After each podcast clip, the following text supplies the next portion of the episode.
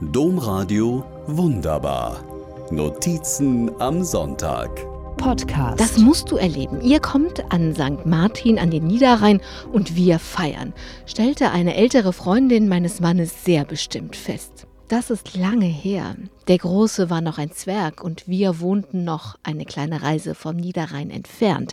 Ich wunderte mich. Martinszüge kannte ich aus meiner Kindheit ja schon. Wir hatten eine kleine Martinslaterne, einen kleinen Martinszug, ein kleines Martinsfeuer. Dafür so weit mit einem Zwerg fahren? Tja, da hatte ich was zum Staunen. St. Martin in Kempen, ein Volksfest. Und was für eins. Tausende Menschen auf den Straßen, ein kilometerlanger Martinszug. Selbst Kunstkurse aus der Oberstufe präsentieren stolz ihre leuchtenden Kunstwerke.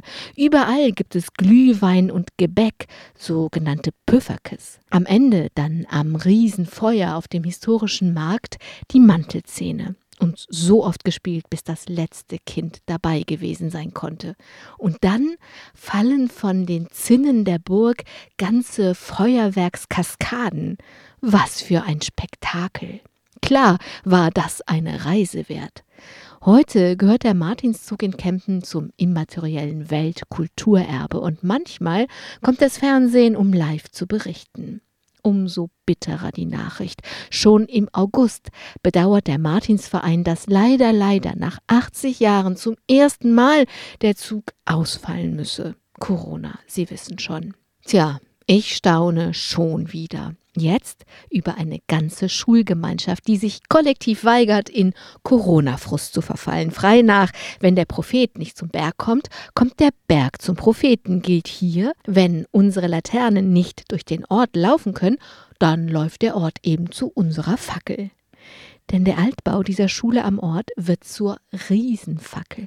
1500 Quadratmeter Glasfläche werden von innen gestaltet und beleuchtet.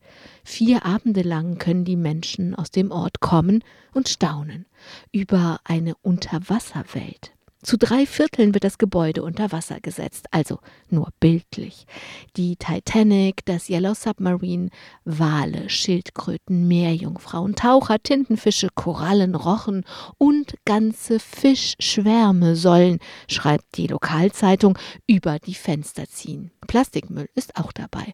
Und über allem wird die Sonne aufgehen. Keine Frage, wenn es soweit ist, steige ich aufs Fahrrad und fahre in die Nachbarstadt. Das will ich selber sehen.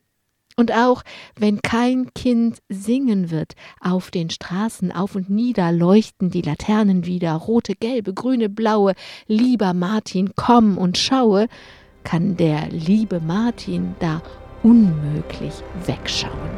Domradio wunderbar. Mehr unter domradio.de slash podcast.